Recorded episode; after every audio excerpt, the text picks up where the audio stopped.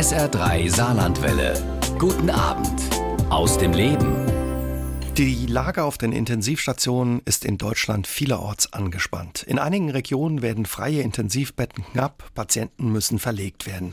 Und auch das medizinische Personal ist an der Belastungsgrenze. Wie die aktuelle Situation im Saarland aussieht, das besprechen wir heute bei SA3 aus dem Leben mit dem Intensivmediziner Professor Dr. Philipp Lepper. Er ist leitender Oberarzt auf der Intensivstation an der Uniklinik in Homburg. Schönen guten Abend, Herr Lepper, und schön, dass Sie da sind. Guten Abend, ja, freut mich. Vor allen Dingen, ja, dass Sie direkt von der Arbeit Arbeit gekommen sind nach einem langen Tag auf der Intensivstation in Homburg. Wie war Ihr Tag? Anstrengend? Nicht, nicht so anstrengend. Äh, eigentlich hatte ich heute einen recht angenehmen Tag. Ich habe mich gefreut, heute Abend hier sein zu dürfen also es war ein Tag wie jeder andere eigentlich. Ja, und wir freuen uns sehr, dass Sie heute Abend hier sind und uns mitnehmen, ja, ein Stück weit mal auch in Ihren Arbeitsalltag und uns erzählen, was Sie die vergangenen 14 Monate erlebt haben mit Ihrem Team, wenn es eben auch um Corona geht. Wenn wir mal auf die Zahlen gucken, der Covid-Erkrankten in den saarländischen Krankenhäusern, die ja, Zahl ist weiterhin hoch, 164 waren Stand gestern, 68 davon müssten eben intensivmedizinisch auch behandelt werden. Wie ist die Lage, die Situation bei Ihnen auf der Station? Station? Wie viele Patienten gibt es da aktuell? Also im Moment sind äh, zwölf Patienten aufgrund äh, Corona bei uns. Wir versorgen ja als Intensivstation, als eine der größeren Intensivstationen am UKS im Moment ausschließlich Corona-Patienten. Wir haben jetzt, weil wir im Moment relativ stabile Zahlen haben, noch nicht Corona-Patienten dazugenommen, um die Situation auf anderen Stationen etwas zu entlasten. Die sind natürlich auch immer angespannt. Aber die Lage ist im Moment unter Kontrolle und ähm, das geht, weil Sie müssen sich auch vorstellen, Intensivmedizin bedeutet eigentlich immer volle Stationen. Das, das Gesundheitssystem ist eigentlich so ausgelegt, dass es keinen Stillstand und keinen Leerlauf mehr kennt. Mhm. Also Sie sind auf Ihren Stationen immer im Treiben. Einfach, dass wir mal eine Vorstellung haben, wie viele Patienten könnten Sie versorgen auf Ihrer Station? Also wir können maximal 24 Patienten versorgen. Die könnten wir auch alle als Covid-positiv versorgen. Und am UKS, das kommt jetzt immer so ein bisschen auf die Zählweise an, können wir aber sicherlich über 100 Intensivpatienten versorgen. Mhm. Die letzten Tage war häufig davon zu hören, von Überlastungen und ähm, dass man eben auch an die Belastungsgrenze kommt.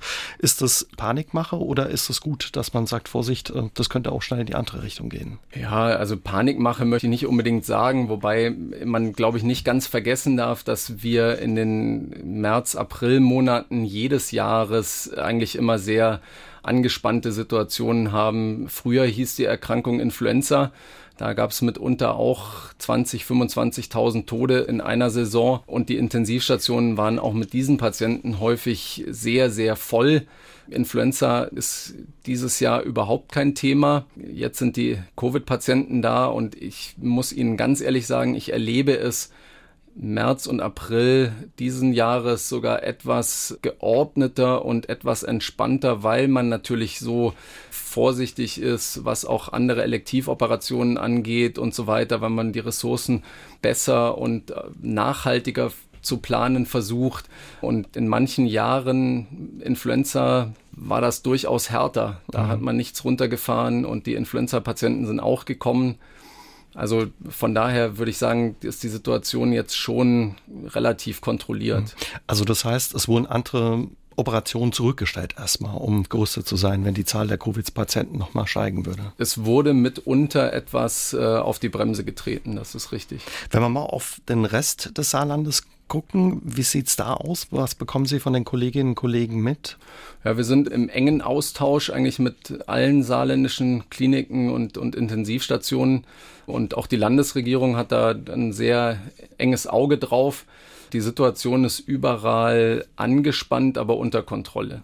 Wann ist eine Intensivstation überlastet? Gibt es da ja so eine Messgröße, ja, das, die man messen kann, so einfach? Das, das ist eine ganz gute Frage. Also man kann natürlich mit den Fachgesellschaften für Intensivmedizin Personaluntergrenzen definieren, sowohl für Pflege als auch für ärztliches Personal. Und äh, zumindest am UKS haben wir diese Personaluntergrenzen bisher noch nicht unterschritten. Aber wenn es natürlich zu einer dauerhaften Unterschreitung kommt und äh, somit zu ja, einer dauerhaften Arbeitsbelastung im roten Bereich, dann ist eine Intensivstation natürlich schon schnell überlastet. Und man muss auch sagen, bei den Covid-Patienten, das ist ein bisschen anders wie bei den Influenza-Patienten, sind natürlich zumindest bis mal alle geimpft sind, extensive Schutzmaßnahmen erforderlich gewesen. Und das war auch sehr anstrengend, unter Vollschutz und FFP3-Maske zu arbeiten. Eine Belastung, die eben ungewohnt ist und deswegen die Ressourcen noch schneller aufbraucht. Wer sind die Patienten, die im Moment bei Ihnen auf der Intensivstation liegen? Herr Lepper, wie alt sind die? Im Durchschnitt sind sie so ungefähr 55 Jahre.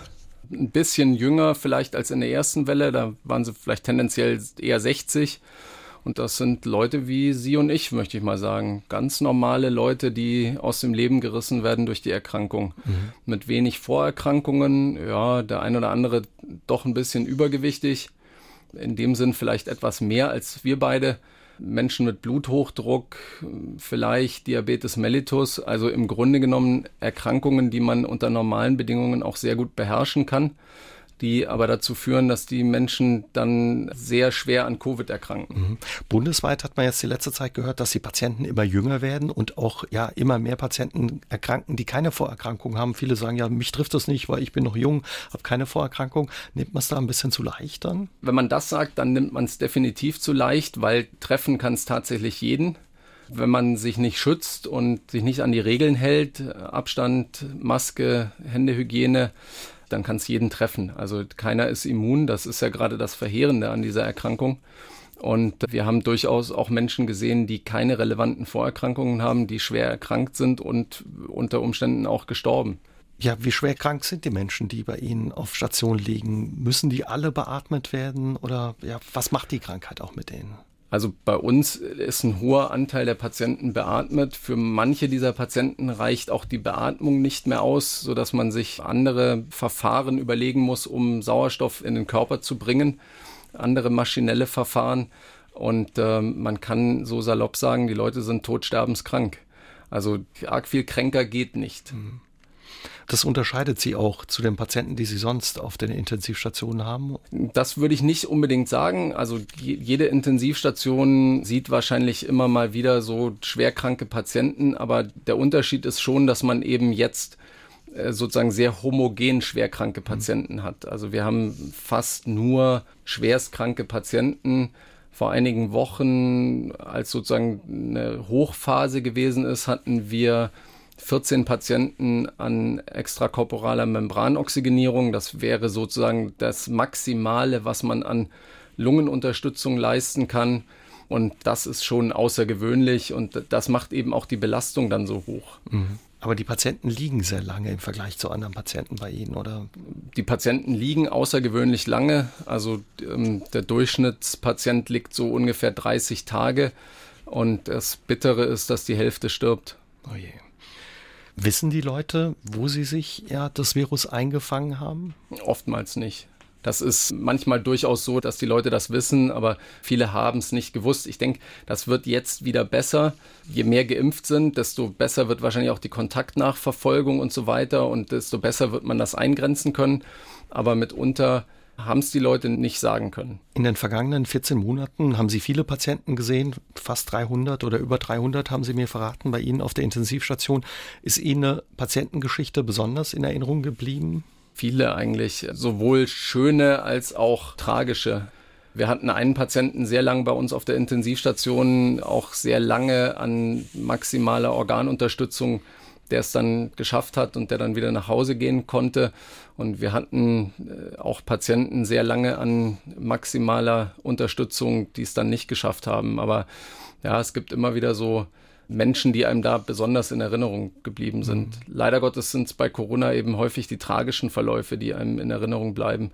Also wenn jemand quasi tatsächlich nur zur Kur ins Saarland kommt, weil das Saarland so schön ist und damit hat er ja auch recht. Und dann kommt er aus dem Ruhrpott äh, zur Kur hierher und wird hier sozusagen als einer der ersten infiziert, kommt dann noch fußläufig zu uns in die Notaufnahme und am Ende ist er unrettbar auf der Intensivstation verloren und geht quasi tot aus dem Saarland zurück in die Heimat, das ist schon bitter gewesen.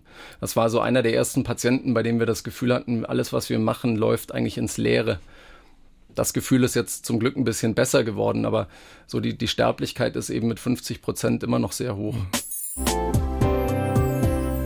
Herr Lepper, in vielen Krankenhäusern ja, müssen Patienten verlegt werden in andere Krankenhäuser. Das ist dort an der Tagesordnung. Wie sieht es bei Ihnen in Homburg aus aktuell? Haben Sie auch Patienten bekommen von anderen Krankenhäusern? Ja, ich sehe das auch als Aufgabe der Universitätsklinik, dass wir kleineren Krankenhäusern äh, besonders schwerkranke Patienten, die auch unter Umständen weiterführende Maßnahmen brauchen, abnehmen. So gesehen kriegen wir natürlich immer wieder Patienten zuverlegt. Sie haben vorhin auch gesagt, also wenn es eng wird mit den Betten und den Kapazitäten, guckt man natürlich auch, dass man ja Operationen zurückstellt, die nicht unbedingt notwendig sind. In den vergangenen 14 Monaten mussten viele Operationen verschoben werden. Also sagen wir mal so, für die Umstände, in denen wir uns befinden, verglichen mit äh, normal natürlich schon. Aber ich würde jetzt sagen, das hat sich alles im Rahmen gehalten, weil es muss natürlich auch die Aufgabe der Intensivmedizin sein, dass alle versorgt werden. Also es darf nicht zu Ungunsten von anderen Patienten gehen, dass jetzt besonders viele Corona-Patienten da sind. Umgekehrt muss natürlich auch jeder Corona-Patient sinnvoll versorgt werden. Mhm. Ist da jetzt viel aufgelaufen, dass es heißt, dass Sie jetzt mehr Stress haben? Es ist schon was aufgelaufen, durchaus, und das muss man jetzt auch peu à peu wieder abarbeiten. Aber ich würde jetzt nicht sagen, also es ist schon immer gut zu tun auf Intensivstationen, aber mehr Stress würde ich jetzt nicht unbedingt sagen. Wenn wir nochmal auf die Covid-Patienten gucken, wenn die so lange bei Ihnen liegen und ähm, auch beatmet werden müssen, was bedeutet das äh, für die Patienten, wenn man so lange beatmet werden muss? Für die Patienten bedeutet das maximale Belastung, trotz aller Maßnahmen, um die Patienten abzuschirmen, maximaler Stress. Das Verrückte ist, dass der Körper sich sofort die Muskelmasse schnappt und äh, Muskelmasse abbaut, mehr noch als das Fettgewebe. Das heißt, die Menschen verlieren Gewicht und vor allem eben das Gewicht oder die wertvollen Proteine. Das heißt, wer 60 Tage auf der Intensivstation gelegen ist und intubiert und beatmet war, der hat äh, erheblich aufzuholen und äh, Monate, wenn nicht Jahre der Rehabilitation vor sich. Das darf man auch nie vergessen. Also ich würde sagen, für jede Woche Intensivstation, wenn es ungünstig läuft, drei, vier Wochen Rehabilitation. Drei, vier Wochen oder drei, vier Jahre dann? Also sozusagen für jede mhm. Woche auf der Intensivstation vier Wochen Rehabilitation, mhm. aber das kann man dann sozusagen hochrechnen. Und je nachdem, wir wissen nicht so ganz genau, warum manche Patienten auf der Intensivstation schwere Nervenschäden davontragen durch die kritische Erkrankung, warum manche Patienten schwere Muskelschäden davontragen. Und wen es da besonders erwischt, der hat natürlich nochmal mehr Hypothek zu tragen. Wieso erkranken einige schwerer und andere nicht so stark eben dann an Covid-19? Hängt es mit den Vorerkrankungen zusammen oder womit hängt es zusammen? Also das ist eine ganz gute Frage, die man, glaube ich, zum jetzigen Zeitpunkt noch gar nicht so richtig beantworten kann, die wir alle ganz gerne wüssten. Wir können sagen, es gibt Risikofaktoren, starkes Übergewicht, Bluthochdruck, äh, Diabetes mellitus, gar nicht mal so sehr die klassischen Lungenerkrankungen, Asthma oder auch die chronisch obstruktive Lungenerkrankung. Die Patienten haben wir relativ wenig gesehen. Vielleicht sind die auch vorsichtiger gewesen, einfach weil sie gewusst haben, sie sind bereits lungenvorerkrankt. Aber so eine richtig gute Antwort kann ich Ihnen nicht geben im Moment. Wir sehen Menschen, die gut durch die Erkrankung kommen, von denen wir das nicht gedacht hätten. Und wir sehen Menschen, die schwerst erkranken, obwohl wir gedacht hätten, naja, das ist jetzt nicht das typische Risikoklientel gewesen. Hat sich in der dritten Welle das Krankheitsbild verändert, auch durch die Mutante oder die Mutanten, die unterwegs sind? Ich würde sagen, davon merken wir im Moment wenig, aber wir haben auch wenige Patienten glücklicherweise mit äh, Mutanten gesehen. Einige Südafrika, Großbritannien natürlich. Und äh, ich glaube, es ist immer das Gleiche. Wir haben eine Frage für Sie ins Studio gemeldet bekommen von Frau Scherer. Die wurde mit AstraZeneca geimpft, hat die erste ja. Impfung und wird gerne wissen, wie groß der Schutz da ist und ja, wie sicher sie sich fühlen kann, schon wie stark sie geschützt ist durch die erste Impfung. Also sie hat sicherlich bereits jetzt Schutz Nichtsdestotrotz sollte sie warten, bis sie dann das zweite Mal geimpft ist. Sie hat aus meiner Sicht einen guten Wirkstoff bekommen, auch eine wirkungsvolle Impfung, das kann man sicherlich sagen. Was schwer zu sagen ist im Einzelfall, ist, wie sie geschützt ist, weil die Berechnungen sind ja immer sozusagen auf Tausende oder Zehntausende Menschen, wo man dann sagen kann, naja, wenn man 10.000 geimpft hat, haben sich nur noch 20 infiziert und in der Kontrollgruppe waren es, jetzt sage ich irgendeine Zahl, 200 und dementsprechend ist der Schutz dann für die ganze Gruppe so und so hoch. Im Einzelfall kann man das nie sagen. Deswegen würde ich schon noch ein bisschen zur Vorsicht raten, bis die zweite Impfung durch ist. Herr Lepper, lassen Sie uns ja über die Notbremse, die Bundesnotbremse sprechen. Wie blicken Sie da drauf als Intensivmediziner? Kam sie noch rechtzeitig oder aus Ihrer Sicht zu spät? Aus meiner Sicht kommt sie rechtzeitig, wobei ich natürlich das sehr durch die saarländische Brille sehe. Wir hatten jetzt nie so einen hohen Druck wie vielleicht andere Regionen in Deutschland. Und äh, wenn man jetzt nur das Saarland betrachtet, äh, glaube ich, wir hätten noch ein bisschen cool bleiben können. Aus Ihrer Sicht reichen dann auch die Maßnahmen, die jetzt verabschiedet äh, wurden und auf den Weg gebracht wurden? Ich denke, die Maßnahmen reichen, weil uns, glaube ich, auch der Frühling und dann der Sommer in die Karten spielen wird. Wobei in anderen Regionen sind die Zahlen ja deutlich höher. Ne? Und da wird ja auch diskutiert, ist das wirklich noch so, wie man im vergangenen Jahr angenommen hat, dass der Frühling und der Sommer einem wirklich in die Karten spielt? Man muss sich vielleicht überraschen lassen, aber ich würde schon denken, in dem Moment, in dem die Menschen wieder mehr rausgehen, weniger in der Wohnung sind und äh, dann auch mit vielen Leuten in der Wohnung sind und je mehr, je mehr man an die frische Luft gehen kann und die Kontaktzeiten im häuslichen Bereich reduziert werden, desto mehr glaube ich, wird das Infektionsgeschehen abnehmen. Wie fanden Sie die Lockerungen im Rahmen des Saarland-Modells? fand ich ganz gut, weil man auch mal wieder das Gefühl hatte, es geht vielleicht doch anders und man kann irgendwie andere Wege gehen.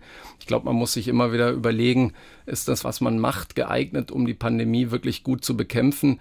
Und wir haben ja in den zwölf Monaten oder 13 Monaten bevor das Modell eingeführt wurde, haben wir ja auch schon einiges über die Pandemie gelernt. Und ich glaube, wenn man das Wissen gut einbringt, und das war, glaube ich, im Saarland-Modell schon überlegt, dann kann man sowas schon mal wagen. Mhm. Und es war eng begleitet. Aber es überrascht, äh, das ja aus dem Mund eines Intensivmediziners zu hören, vor allen Dingen auch zu dem Zeitpunkt, äh, wo das Saarland-Modell auf den Weg äh, gebracht wurde. Wäre es nicht klüger gewesen, ja, noch ein paar Wochen zu warten, bis eben mehr Menschen auch geimpft sind und die Zahlen dann vielleicht wieder niedriger sind? Das, das das jetzt einfach nicht ein zu hohes Risiko, was man eingegangen ist? Ein zu hohes Risiko glaube ich nicht. Ich glaube, ja, man hätte vielleicht den Zeitpunkt noch ein bisschen anders wählen können. Andererseits ist es so, man hat es jetzt so gemacht. Und ich finde grundsätzlich die Aufgabe der Intensivmedizin ist jetzt nicht, politische Entscheidungen zu bewerten. Wir haben eine Aufgabe zu erfüllen. Das ist die Versorgung von möglichst vielen, wenn nicht allen Intensivpatienten. Und wir können natürlich darum bitten, dass man uns diese Aufgabe besser ermöglicht oder wir können sagen, da, da, fehlen Ressourcen oder man muss das anders machen, aber so ganz grundsätzlich, ob der Zeitpunkt jetzt gut war oder schlecht, äh, er war so, wie er war und ja, zum Beispiel wir kommen der, damit zurecht. Zum Beispiel der Chef äh, der Intensivmedizin auf dem Winterberg hat die Maßnahmen und ja die Lockerungen im, im Saarland kritisiert und hat auch gesagt, ja Mensch, das ist eigentlich nur eine Frage von wenigen Wochen gewesen, bis man mit dem Impfen dann weiter gewesen wäre und man jetzt quasi so auf der Zielgeraden bewährte Strategien über den Haufen geworfen hat mit dem Saarland-Modell, mussten sie Sie sich Kritik auch in Ihrem Team anhören und haben die Kolleginnen und Kollegen gesagt, Mensch, Herr Lepper, was, was sagen Sie da, was befürworten Sie da, das Saarland-Modell? Bei uns im Team sind, glaube ich, die Lockerungen recht gut aufgenommen worden. Ich habe da eigentlich jetzt nicht so wirkliche Kritik gehört. Ich kann das auch nachvollziehen, wenn man das anders sieht und ich kann auch die Äußerungen nachvollziehen, wenn man sagt, hätte man nicht noch ein bisschen warten können. Klar, das ist, glaube ich, eine Meinung, die absolut gleichberechtigt oder Meinungen, die gleichberechtigt nebeneinander stehen. Aber ich glaube, ja, das Impfen geht gut voran. Ich finde es immer ein bisschen schade, dass wir sagen, das Impfen ist so furchtbar. Also ich würde erstmal sagen, wir sollten froh sein, dass wir überhaupt einen Impfstoff haben. Und wir sind im Saarland bundesweit die Spitzenreiter. 25 Prozent der Menschen im Saarland sind schon geimpft. Das finde ich toll. Und das geht jetzt so, ich sag's jetzt mal wirklich provokant, das, das wird mit dem Impfen so seinen sozialistischen Gang gehen und am Ende sind alle durchgeimpft und, und dann ist gut. Klar, wenn man aber auch auf andere Länder blickt, ärgert man sich natürlich, ähm, auch als Bürger in, in, Deutschland und sagt, Mensch, warum dauert das so lange? Warum geht das in den USA, in Großbritannien, Israel schneller? Und da gab's ja schon Probleme auch einfach äh, bei der Organisation. Ja, wobei man muss irgendwie, muss man organisieren. Ich würde jetzt auch sagen, die, die Impfzentren waren jetzt vielleicht nicht der allerbeste Move, aber man, man hat ja irgendwie mal anfangen müssen und man hat, man hat das mal machen müssen. Keiner wusste, wie es geht. Ich finde auch ein bisschen schade, ich, ich weiß, dass Sie nicht so sind, aber ich, was ich ein bisschen schade finde, ist, dass in Deutschland äh, dann immer gesagt wird, ja, woanders ist, ist vieles besser. Ich glaube, hätte man viele Sachen anders gemacht äh, und äh, Impfstoffe kritiklos gekauft oder dann hätten die Leute vielleicht gesagt, ja, jetzt hat man für teuer Geld Impfstoff gekauft und viel zu viel bestellt oder weiß ich nicht. Also ich finde, wir sollten ruhig mal zufrieden sein, wie es bei uns läuft. Im Saarland läuft's gut. In Deutschland läuft es auch sehr gut und uns freuen, dass wir einen Impfstoff haben und dass tatsächlich ein Ende in Sicht ist. Haben Sie Auswirkungen gemerkt schon von diesen Lockerungen durch das äh, Saarland-Modell? Also die Zahlen sind gestiegen. Merken Sie das dann auch direkt äh, bei Ihrer Arbeit? Ehrlich gesagt, nein. Jetzt werden Kritiker natürlich sagen, das ist sehr regierungsaffin und, und sehr regierungsnah. Aber wir haben tatsächlich bei uns auf der Intensivstation, ganz egal wie hoch die Wellen und die Inzidenzen waren, bestimmte Grenzwerte auf der Intensivstation nie gerissen. Wobei und im März waren die Zahlen noch deutlich niedriger auf den Intensivstationen. Da müsste man jetzt nochmal genau in die Belegungszahlen gucken. Aber wir hatten Phasen Ende März, Anfang April, da hatten wir deutlich weniger Optionen auf der Intensivstation Patienten zu verlegen auf Normalstationen oder Überwachungsstationen. Und der Druck war deutlich höher als jetzt. Also die, die Situation hat sich jetzt nach meinem Dafürhalten schon etwas entspannt. Auch wenn ich schon sehe, dass wir insgesamt im Saarland äh, so ungefähr 10, 15 Patienten mehr haben als noch vor zwei, drei Wochen. Aber man muss eben immer gucken, in welcher Erkrankungsphase sind die Patienten, welche Optionen habe ich, wie ist sozusagen der Patientenmix auf der Station. Und da sind wir eher ein Schritt von der Wand weg. Aber nicht die Sorge, dass das ja dann eben in 10, 14 Tagen, drei Wochen doch ganz anders aussehen kann, auch infolge dieser Lockerungen. Ich setze alles auf Frühling. Wie ist es bei Ihnen und Ihrem Team? Ja, wie erschöpft und mitgenommen sind Sie nach 14 Monaten Corona-Pandemie? Also ich glaube, es war für alle schon sehr hart. Ähm, harte 14 Monate, sehr gleichförmig immer das gleiche Krankheitsbild unter hoher Belastung fürs Personal, sehr, sehr hart. Für die Pflegekräfte sehr hart. Äh, eine Pflegekraft steht acht Stunden am Bett und kümmert sich um den Patienten. Der Oberarzt hat das Privileg, durchaus auch mal die Station verlassen zu können. Das ist schon für alle sehr zehrend gewesen. Trotzdem würde ich sagen, für mich ganz persönlich, es ist so, wie es ist. Man kann es nicht ändern und man muss es irgendwo akzeptieren und versuchen, das Beste draus zu machen ich wäre auch froh gewesen, hätte keiner in die Fledermaus gebissen. Aber es hat wohl so kommen müssen. Mhm. Und wenn Sie auf Ihr Team blicken, was nehmen Sie da wahr? Was haben die letzten Monate mit Ihrem Team auch gemacht? Gerade mit den Pflegerinnen und Pflegern, die eben am Bett stehen. Ja, so, so bin, ich, bin ich wahnsinnig stolz auf das Team, weil das Team Großartiges geleistet hat und wahnsinnige Durchhaltefähigkeit bewiesen hat und sich immer noch motivieren konnte, wenn wieder mehr Patienten kamen und äh, wie soll man sagen, keine Abstumpfung gezeigt hat, auch wenn die Sterblichkeit so hoch ist, sondern man hat wirklich um jeden Patienten gekämpft, auch wenn man vielleicht wusste, das hat ein hohes Risiko, dass es eben nicht gut ausgeht. Und das finde ich schon eine tolle Leistung. Trotz all dem, was verlangt ja es im Intensivteam ab, wenn man immer in diesem Krisenmodus ist über so eine lange Zeit? Ewig in dem Krisenmodus kann man nicht sein. Also wir haben jetzt gezeigt, dass wir 14 Monate im Krisenmodus sein können, aber irgendwann muss auch der Krisenmodus mal aufhören, weil aus der Krise kann nicht Normalität werden. Wobei man sagen muss, die Intensivmedizin in Deutschland steckt schon seit Jahren in der Krise. Das, was wir jetzt sehen, ist nur, nur akzentuiert. Aber der Personalmangel und die, die Erosion im Personal, das, das ist ein Trend, der hat schon vor Jahren angefangen. Und äh, das ist klar, dass man den jetzt in der Pandemie nicht von jetzt auf gleich gedreht bekommt, weil die Intensivpflegekräfte auf der Intensivstation sind sehr spezialisiert und brauchen im Grunde genommen jahrelang, bis sie auf so ein Level kommen, dass sie die Versorgung in der Form gewährleisten können, wie das bei uns stattfindet. Von daher muss irgendwann mal was anderes wieder passieren. Also das muss eine Trendwende geben, aber die Trendwende im Personal, die kann aufgrund der langen Ausbildung natürlich erst in Jahren kommen. Mhm. Man hört ja auch aus vielen Krankenhäusern, dass die Pflegerinnen und Pfleger auf dem Zahnfleisch gehen und viele darüber auch nachdenken, den Beruf zu wechseln oder teilweise auch schon gewechselt haben. Haben Sie das bei Ihnen auch erlebt? Dass Kolleginnen und Kollegen ja gesagt haben, das wird mir zu viel, ich schmeiß hin? Sicher ist das so, allerdings muss ich sagen, nicht in dem gravierenden Ausmaß, was wahrscheinlich auch daran liegt, dass wir als Uniklinik natürlich schon immer noch gute Ressourcen haben. Wir haben eigentlich nie unterhalb der Personaluntergrenzen arbeiten müssen, auch in der ganzen Pandemie nicht. Und das kann man häufig dann eben schon mit kleineren Krankenhäusern nicht so ganz vergleichen, wo mitunter die Belastungen vielleicht äh, auch nochmal höher sind. Wobei da vielleicht die Patienten nicht so krank sind wie mhm. bei uns. Wie gehen Sie mit diesen Belastungen um oder wie sind Sie umgegangen in den vergangenen Monaten und was war da auch Ihr Ausgleich dazu? Naja, Ausgleich gab es insgesamt, glaube ich, relativ wenig, weil die Ausgleichsangebote ja vielfach weggefallen sind. Ja, ich weiß nicht, Radio hören, vielleicht ab und zu einfach mal ein Buch lesen oder, das klingt jetzt arg esoterisch, aber meditieren ist auch nicht so schlecht. Wobei ich jetzt gleich von mir weisen muss, ich bin kein esoterischer Mensch. Also den Kopf freikriegen, dann genau. einfach versuchen, genau. irgendwie abzuschalten. Gel gelingt Sport. Ihnen das gut, Gut. Sport? Ja. Gelingt Ihnen das gut, dann auch nach so einem langen Tag äh, abzuschalten? Oder nehmen Sie da auch Dinge mit? Ah, man nimmt schon viele Dinge mit. Die Geschichten. Also es wäre, glaube ich, gelogen, wenn man sagen würde, man nimmt die Geschichten nicht mitunter mit ähm, und trägt die noch ein paar Tage mit sich rum. Allerdings hat man natürlich schon eine gewisse professionelle Distanz. Ich glaube, wenn man die nicht hätte, dann könnte man es gar nicht machen. Wenn wir mal zurückspringen, Herr Lepper, ins vergangene Jahr, Anfang März 2020, da gab es auch im Saarland den ersten bestätigten Corona-Fall. Eben auch ähm, am Uniklinikum in Homburg. Innerhalb von kurzer Zeit stiegen auch im Saarland äh, die Zahl der Infizierten an. Erste Erkrankte mussten eben dann auch auf der Intensivstation behandelt werden. Was ging Ihnen durch den Kopf, als damals klar war, jetzt ist das Virus auch bei uns angekommen?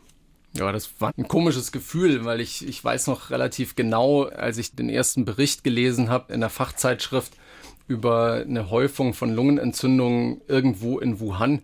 Ich hatte keine Ahnung, wo Wuhan ist und ich habe auch gedacht, ich werde nie einen dieser Patienten sehen. Man hat vor einigen Jahren schon keinen MERS-Patienten gesehen. Das war ja auch so eine epidemisch auftretende Lungenentzündung und hat gedacht, naja, vielleicht sieht man einen, vielleicht auch nicht.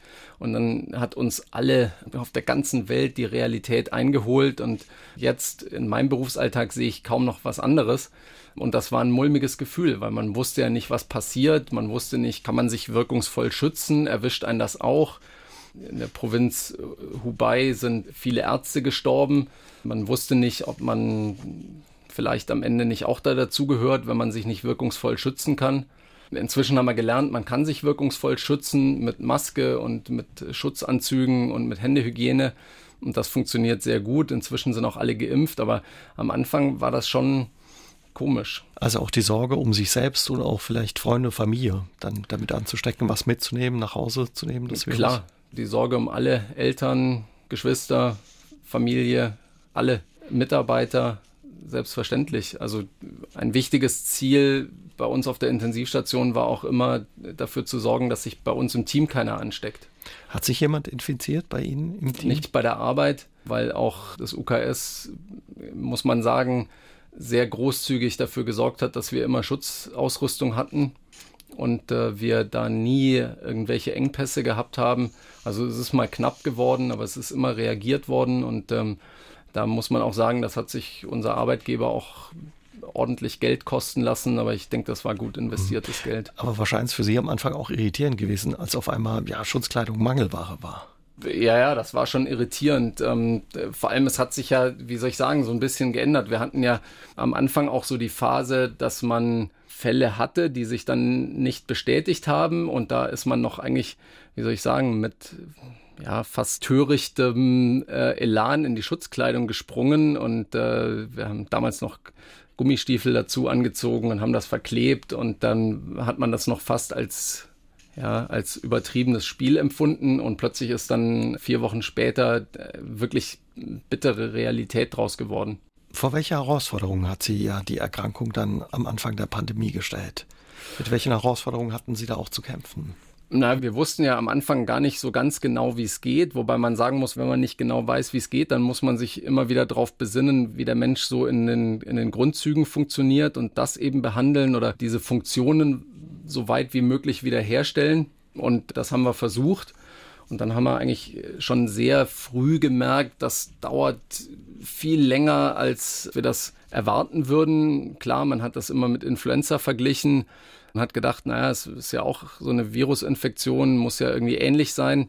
Und dann hat sich aber herausgestellt, dass es schon Parallelen gibt, aber dass halt der Verlauf vor allem viel länger ist und dass auch diese Anfangsphase, wo die Leute mit der Erkrankung noch relativ gut zurechtkommen, dass die auch unter Umständen ein, zwei Wochen gehen kann und erst dann der große Crash kommt. Und dann haben wir festgestellt, dass auf der Intensivstation auch drei Wochen vergehen können und dann ist immer noch nicht gut und dass auch vielleicht nach fünf Wochen dann die Komplikationen kommen und man dann andere Schwierigkeiten hat wie vorher. Also man muss auch ganz klar sagen, Menschen, die drei Monate auf der Intensivstation sind, deren Problem ist natürlich nicht mehr nur alleine die Covid-Infektion, die Folgeerkrankung oder die Folgeerscheinungen der Covid-Infektion sind ein mhm. Problem, aber das Virus ist schon lang aus dem Körper eliminiert und es sind dann die Komplikationen oder bakterielle Infektionen, die obendrauf kommen, die dann uns das Leben schwer machen. Als Intensivmediziner sind Sie ja regelmäßig mit Sterben und Tod konfrontiert. Jetzt in der Pandemie sind mehr Menschen gestorben. Wie war das für Sie und wie groß war da auch ja die Verzweiflung und der Frust, so viele Menschen sterben zu sehen? Der Frust ist natürlich schon relativ hoch, wenn Sie eine Erkrankung haben, die 50 Prozent der Patienten auf der Station das Leben kostet und Sie keine wirkungsvolle Therapie haben. Hat man eine bakterielle Lungenentzündung, dann kann das auch einen schweren Verlauf nehmen, aber man hat ja in der Regel äh, wirksame Antibiotika und äh, damit wird der Krankheitsverlauf entweder gelindert oder deutlich verkürzt oder im besten Fall sogar beides. Also das ist schon sehr frustrierend und es ist natürlich auch schon hart für das ganze Team, dass am Ende so viele Menschen sterben, gerade auch wenn man schon sehr lange ähm, auf der Intensivstation geglaubt hat, vielleicht schaffen sie es doch noch. Herr Lepper, nach mehr als 14 Monaten Pandemie, vor welche Herausforderungen stellt Sie das Virus immer noch? Es ist immer noch die gleiche Herausforderung, keine wirksame Therapie. Initial schwerkranke Patienten mit Lungenversagen, am Ende dann häufig viele Organe, die versagen. Wir haben viel über die Erkrankung gelernt, aber wir können eigentlich immer noch nicht die Medizin so anwenden, dass mehr Menschen überleben. Das mhm. ist das ist eigentlich die, die bitterste Erkenntnis aus der ganzen Sache. Was haben Sie gelernt ja in den vergangenen 14 Monaten? Um das mal so negativ zu formulieren, dass Covid-19 eigentlich eine furchtbar langweilige Erkrankung ist, weil es so langwierig ist. Es gibt eigentlich für den Intensivmediziner kaum wirklich gute Hebel, an denen er ansetzen kann. Ich möchte nicht sagen, dass man sich grundsätzlich die Zähne ausbeißt, aber das Einzige, was man halt machen kann, ist, man kann sozusagen dafür sorgen, dass der Mensch in einer Umgebung ist, in der er zumindest überleben kann. Und das machen wir und der Rest ist eigentlich nur hoffen, dass der Betroffene dann durchkommt. Mhm. Das klingt nicht optimistisch und macht nicht wirklich Mut. Ich würde schon sagen, optimistisch bin ich, dass uns mit Impfung und ähm, mit, mit Frühling und Sommer und so das Virus zumindest ein bisschen äh, aus seinem Griff lässt. Sorgen macht mir, was in armen Ländern passiert, die nicht impfen, weil man sagen muss, die Pandemie ist kein Deutschland-Problem oder Europa-Problem, sondern das ist ein globales Problem. Und äh, ich habe so ein bisschen Angst, dass die nächste Virusmutante in irgendeinem Slum schon entsteht, weil die Mutationen entstehen natürlich immer da, wo die Infektionsrate hoch ist und wo viele Menschen erkranken. Die Mutationen entstehen in einzelnen Menschen, das, das passiert. Varianten passieren, ob die Varianten dann zu neuen Virusstämmen werden, das ja, ist vielleicht auch ein bisschen dem Zufall geschuldet, aber je besser sich das Virus irgendwo ausbreiten kann, desto höher ist die Wahrscheinlichkeit. Und ich würde mir alles wünschen, äh, nur nicht, dass wir irgendwelche neuen Mutanten bekommen, gegen die wir schlechteren Impfschutz haben. Und dann eine Situation, dass wir quasi immer sozusagen einen neuen Impfstoff machen müssen für eine neue Mutante und dann aus diesem Albtraum länger nicht mehr rauskommen. Mhm. Wie viele Sorgen bereitet Ihnen dann gerade, was in Indien auch passiert mit der Mutante dort? Die Mutante in Indien kann man, glaube ich, im Moment noch nicht so ganz gut abschätzen, wie übertragbar und wie, wie gefährlich die Mutante ist. Aber mir macht das schon immer Sorgen, weil wir gucken immer auf die Industrieländer und äh, sagen, unser Impffortschritt ist gut. Ja, das ist sicherlich richtig, dass wir das machen und das ist auch wichtig.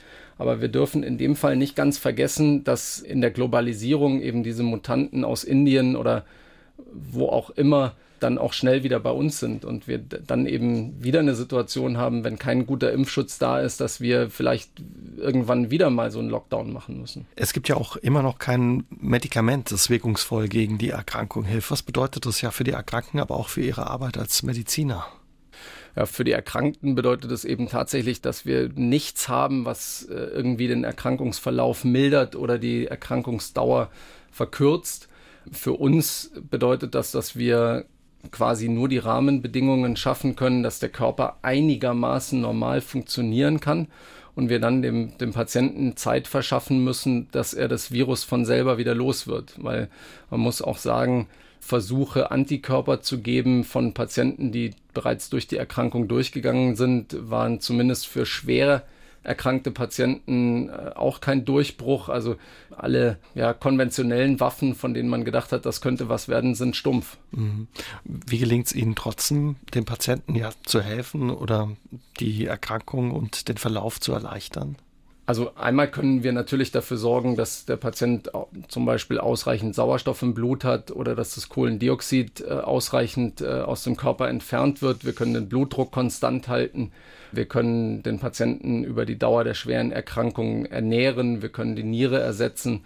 Wir können eigentlich fast alle Organfunktionen in irgendeiner Form unterstützen oder ersetzen. Und wir können dafür sorgen, dass dem Patienten der Intensivaufenthalt so angenehm gestaltet wird wie irgend möglich. Aber was wir eben nicht können, ist, wir können nicht aus vier, fünf, sechs Wochen Erkrankung zehn Tage machen. Viele Patienten, die es dann schaffen, auch wieder von der Intensivstation runterzukommen, haben danach noch zu kämpfen mit den Folgen der Erkrankung. Long Covid ist das Stichwort. Darunter auch Jüngere. Was bedeutet das für die Patienten? Womit äh, haben die zu kämpfen teilweise? Also die Beschwerden sind vielschichtig.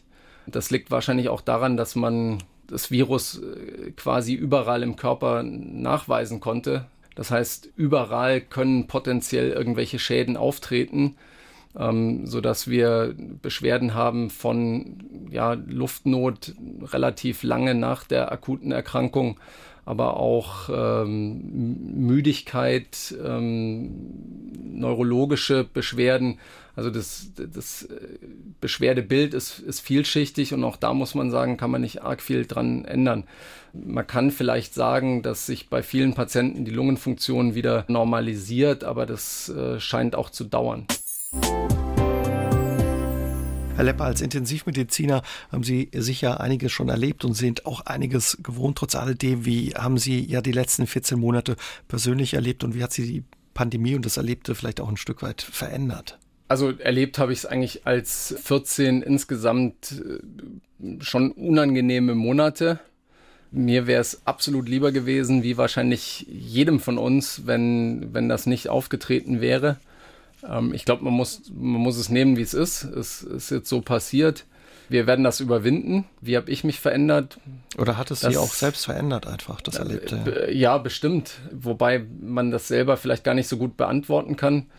Was ich gelernt habe, ist, dass Medizin gar nicht so viel kann im Endeffekt. Wenn so ein neuer Erreger auftritt, dann ja, ist unsere tolle Medizin relativ wirkungslos, relativ. Also wir, wir können schon das ein oder andere Gute bewirken beim Patienten, aber ähm, es ist halt nicht so wahnsinnig durchschlagend, wie man sich das äh, vielleicht erhoffen würde. Und ich würde mir wünschen, dass es bald wieder vorbei ist. Was glauben Sie, wie lange wird es uns noch begleiten? Also ich, ich könnte mir schon vorstellen, dass es uns noch ein bisschen an den Hacken klebt, aber ich glaube, es wird hoffentlich nicht mehr so wie in den letzten Monaten, dass es so hohe Wellen gibt, aber ich, ich denke schon, so Influenza-ähnliche Wellen werden wir schon immer mal wieder sehen. Also es wird nicht verschwinden ganz, das Virus wieder. Ja, ich, ich fürchte, das Ding ist gekommen, um zu bleiben. Sabine hat noch ins Studio äh, gemäht und würde von Ihnen gerne wissen, ja, mit welchen Argumenten kann sie Impfgegnern entgegentreten? Das ist eigentlich relativ äh, einfach. Also ich will da gar nicht so auf diese Panikmache eingehen, dass sich irgendwelcher äh, RNA-Impfstoff äh, ins Genom einnistet und dort äh, dann irgendwie interessante Sachen macht, das ist reichlich Unfug und äh, biologisch ausgeschlossen. Aber wir, wir haben ja von den Zulassungsstudien gute Daten. Wir haben gute Daten aus dem echten Leben, sogar im UKS, wo jetzt tatsächlich nur in Anführungszeichen 6000 Menschen geimpft wurden, sieht man einen Trend zu einem Rückgang der Infektionszahlen. Man sieht in großen Populationen in Israel sieht man einen deutlichen Rückgang der Infektionszahlen. Überall da, wo eine gewisse Impfquote bereits erreicht wurde, scheint man ja dem Problem schon sehr, sehr gut Herr zu werden. Und ganz egal, ob Moderna, BioNTech, AstraZeneca, die Zulassungsdaten sind einfach gut und das Ganze ist ja auch plausibel. Also Impfen hat schon seit 100 Jahren funktioniert und das funktioniert natürlich auch weiterhin. Zum Schluss gibt es was, wo Sie sagen, das würden Sie gerne mit auf den Weg geben? ja, weiter vorsichtig sein, Abstand halten, Kontakte reduzieren, Maske tragen, Hände desinfizieren, einfach dem Virus aus dem Weg gehen, wann immer möglich. Und je besser wir uns alle an die Regeln halten, die eigentlich schon von Anfang an gelten, desto weniger, denke ich, werden die Infektionszahlen nach oben gehen und desto weniger werden wir auch Restriktionen in Kauf nehmen müssen. Und wenn wir alle so ein bisschen auf uns gegenseitig aufpassen, dann braucht man vielleicht auch keine Bundesnotbremse mehr. Philipp Lepper, der Intensivmediziner von der Uniklinik in Homburg, war heute Abend unser Gast. Vielen Dank für Ihren Besuch, Herr Lepper. Danke Ihnen. Ja, und auch Ihnen vielen Dank fürs Zuhören. Wir können uns nächsten Dienstag wieder hören. Bis dahin, passt Sie gut auf sich auf. Tschüss und gute Nacht, sagt Ihr Uwe Jäger. Aus dem Leben.